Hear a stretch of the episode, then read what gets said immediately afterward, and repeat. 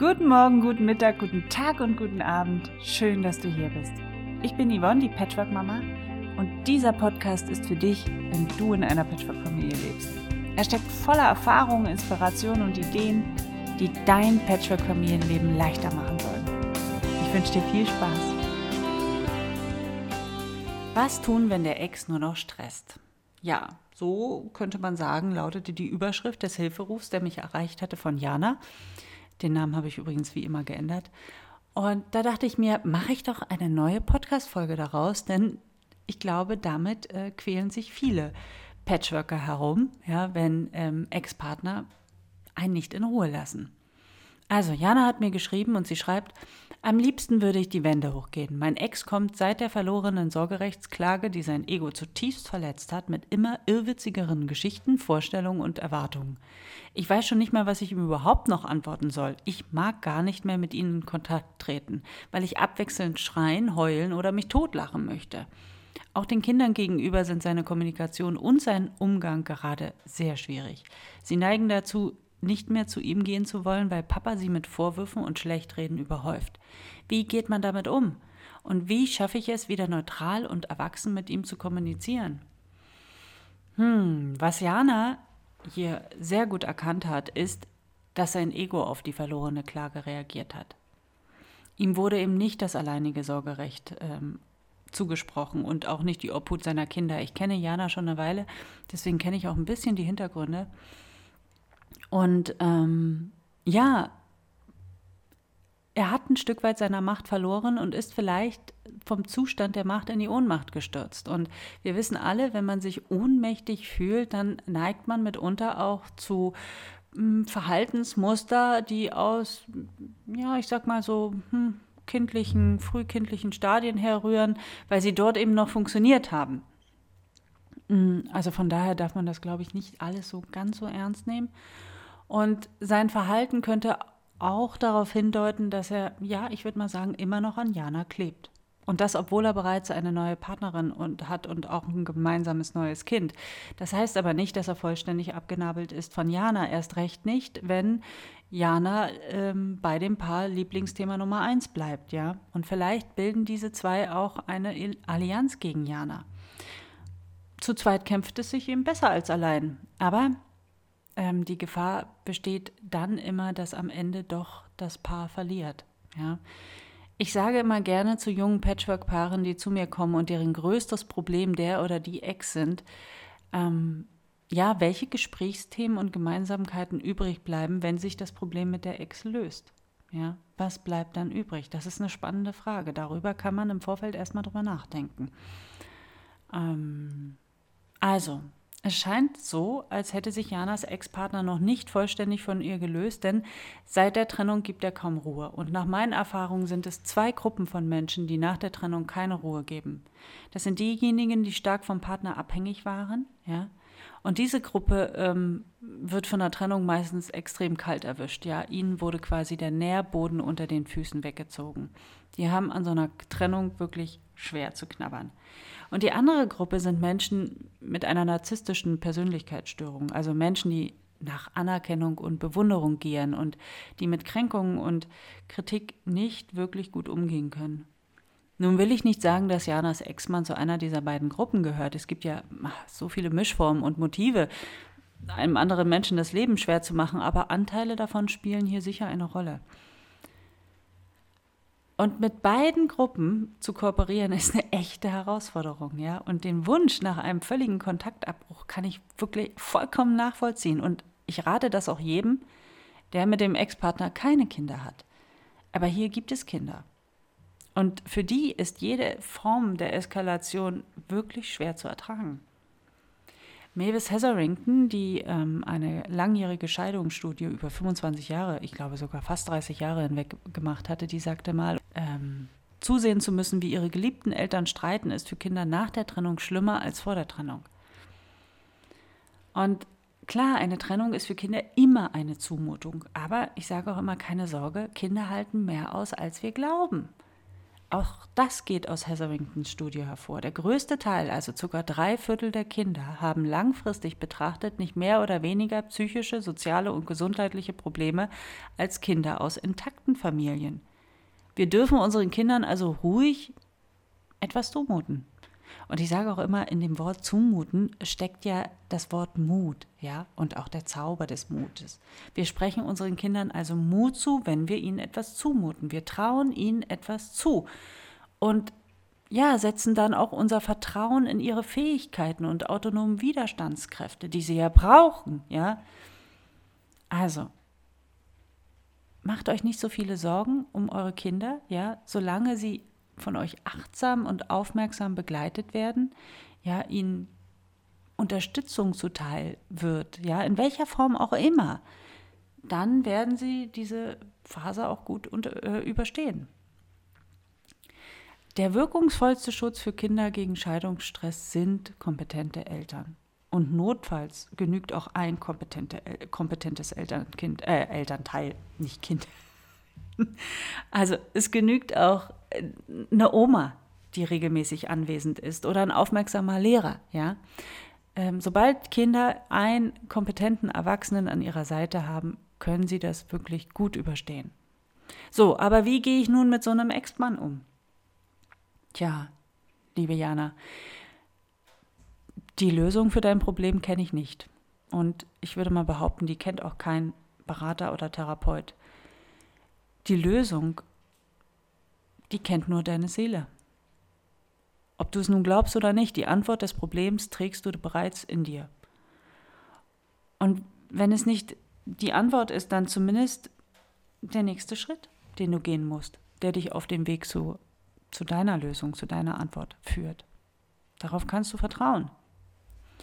Und möglicherweise findet deine Seele gerade überhaupt kein Gehör.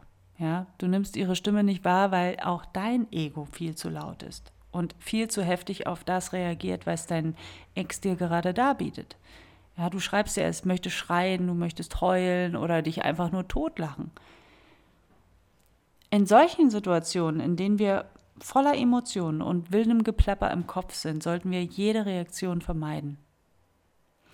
Und mir persönlich, ja, also ich kann nur sagen, was mir in so einer Situation hilft, das ist meine Jogging-Schuhe schnüren. Dann bleiben nämlich meine Kampfhormone schön auf der Strecke. Und anschließend dann, ja, wenn ich so ausgepowert bin, dann suche ich die Stille um mich herum, um vor allem das Geplapper in meinem Kopf auszuschalten oder zumindest leiser zu drehen. Ja, und Stille finde ich am besten in der Natur. Und dann konzentriere ich mich auf das Rauschen des Windes, zum Beispiel in den Baumkronen, auf den Gesang der Vögel oder das Plätschern des Baches. Oder heute Morgen war ich im Regen spazieren und konzentrierte mich auf die Regentropfen, die auf das Laub fallen. Oder ich beobachte die Wolken oder die Rehe, die an der Waldkante esen. Versuche deine Konzentration auf das zu lenken, was dich in der Natur umgibt.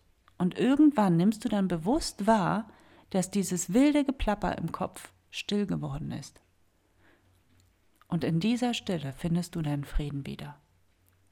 Und in dieser Stille öffnet sich auch eine Art, ich sag mal, innerer Raum, ja?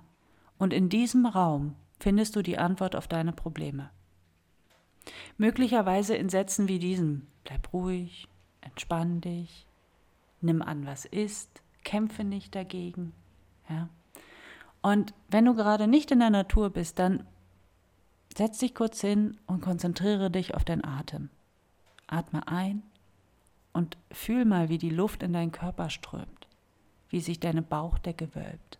Atme aus, wie der Bauch wieder sinkt. Und mach das ein paar Mal. Und dann wirst du schon merken, dass du ruhiger wirst. Ja? Und dass das Geplapper im Kopf aufhört. Denn wenn das Geplapper im Kopf aufhört, dann erst dann können wir die Stimme unserer Seele auch wirklich wahrnehmen. Und die rät dir dann vielleicht, dich vorerst zurückzuziehen und den Kontakt tatsächlich nur auf das Nötigste zu beschränken, vielleicht sogar nur per E-Mail, ja, um für dich erstmal wieder Klarheit und Kraft zu gewinnen. Vielleicht spürst du aber auch den Wunsch, einen Schritt auf ihn zuzumachen und ihn zu fragen, was das Problem hinter dem Problem ist. Vielleicht möchte deine Seele deinen Ex-Partner fragen, hilf mir bitte, dich zu verstehen, ich kapier's gerade nicht. Vielleicht möchtest du ihm auch ein gemeinsames Mediationsgespräch anbieten. Doch um das herauszufinden, was auch immer du gerade brauchst oder möchtest, muss auch dein Ego zurücktreten. Und wie du siehst, du hast unglaublich viele verschiedene Möglichkeiten auf das, was jetzt ist, zu reagieren. Und welche davon dir entspricht, das weiß ich nicht. Aber du weißt es. Und du weißt auch, wie du jetzt die Antwort dazu findest. Eine andere Methode, die ich total gerne nutze, ist, die weise uralte Frau in mir zu fragen. Und die frage ich immer, wenn ich den größtmöglichen Abstand zu meinem heutigen Problem brauche. Ich frage sie, was sie an meiner Stelle tun würde. Ja, wenn ich sie dann jetzt so vor mir sehe, dann lächelt sie meistens gütig und sagt sowas, auch das geht vorbei und lass uns einen Tee trinken. Und meine liebe Großmutter, die sagte immer früher zu mir, es wird nie so heiß gegessen, wie es gekocht wird. Und meine uralte weise Frau in mir fügt dann noch hinzu, das Essen kühlt von ganz alleine ab, du musst nur den Topf vom Herd ziehen. Würde ich dagegen die Kriegerin in mir fragen, erhielt ich eine ganz andere Antwort. Und die würde ich, ja, die würde ich fragen, wenn ich zum Beispiel im Gerichtssaal säße. Also das eigene Ego, ja, zu kontrollieren, das will echt gelernt sein. Und ich sag mal, das Ego hat ja auch seine Berechtigung. Schließlich möchte es uns schützen, ja. Doch es hält uns auch klein. Wo es sich auf der einen Seite gerne aufplustert und nach Bewunderung giert, ja, schützt es auf der anderen Seite das verunsicherte Ich. Das Ego fragt gerne, warum passiert ausgerechnet mir das, ja? Und es liebt auch seine Opferrolle und badet gern darin und ist auch eng mit unserem Schmerzkörper verbunden. Ich kenne Menschen, die lieben ihren Schmerzkörper ähm, und die Aufmerksamkeit darum mehr als ihre Freiheit und Autonomie. Und du kennst die auch, ja? Das sind Menschen, die unglaublich gern und lange und ausführlich über ihre Wehwehchen sprechen, darüber, wer was falsch macht, wer schuld woran ist, ja. Ähm, das sind Menschen, die brauchen das. Die, ja, die, die nährt das. Warum auch immer. Aber ich sage mal, um sich besser zu fühlen, um wieder das Gefühl zu haben, ja, ich nehme mein Leben selbst in die Hand, ist es sinnvoller zu fragen, wozu passiert mir das, statt zu fragen, warum passiert mir das. Also frage dich, wozu passiert mir das? Und auch darauf weiß deine Seele eine Antwort ich glaube ja nicht an Zufälle und auch nicht daran, dass uns etwas gerade zufällig passiert. Ich glaube vielmehr daran, dass uns in diesem Augenblick genau das passiert, was wir brauchen, um zu wachsen, ja, um zu lernen, um uns zu entwickeln. Sei es um die Hingabe an das Leben zu erfahren, um mehr Gelassenheit zu entwickeln, die eigene Kraft wieder wahrzunehmen und wahrzunehmen, dass man viel stärker ist, als man glaubt, oder ja, auch die Erkenntnis zu haben, dass wir es selbst in der Hand haben, wie wir uns jetzt hier in diesem Augenblick fühlen. Ja. Und passend dazu möchte ich dir auch ein Buch empfehlen, und zwar von Eckart Tolle. Das hat mir echt geholfen. Und das heißt Eine neue Erde, Bewusstseinssprung anstelle von Selbstzerstörung. Und in diesem Buch erklärt Eckart wunderbar, ja, wie man sich von seinem Ego löst, ja, ohne es zu verbannen. Also, ich wünsche dir ganz viel Kraft und Freude äh, mit diesem Buch und hoffe, dass es dir ebenfalls hilft. Und für alle meine Podcast-Hörer habe ich hier noch einen kleinen Gutschein, ja, für mein Patchwork-Familienkongress-Paket, das du ja immer noch erwerben kannst. Unter ähm, patchworkfamilien-kongress.de wirst du dorthin geleitet. Und wenn du den Gutscheincode großes Q, großes P 601 benutzt, ähm, dann erhältst du auf das Paket 60 Euro Rabatt. Also, alles Liebe für dich da draußen. Bis bald. Tschüss.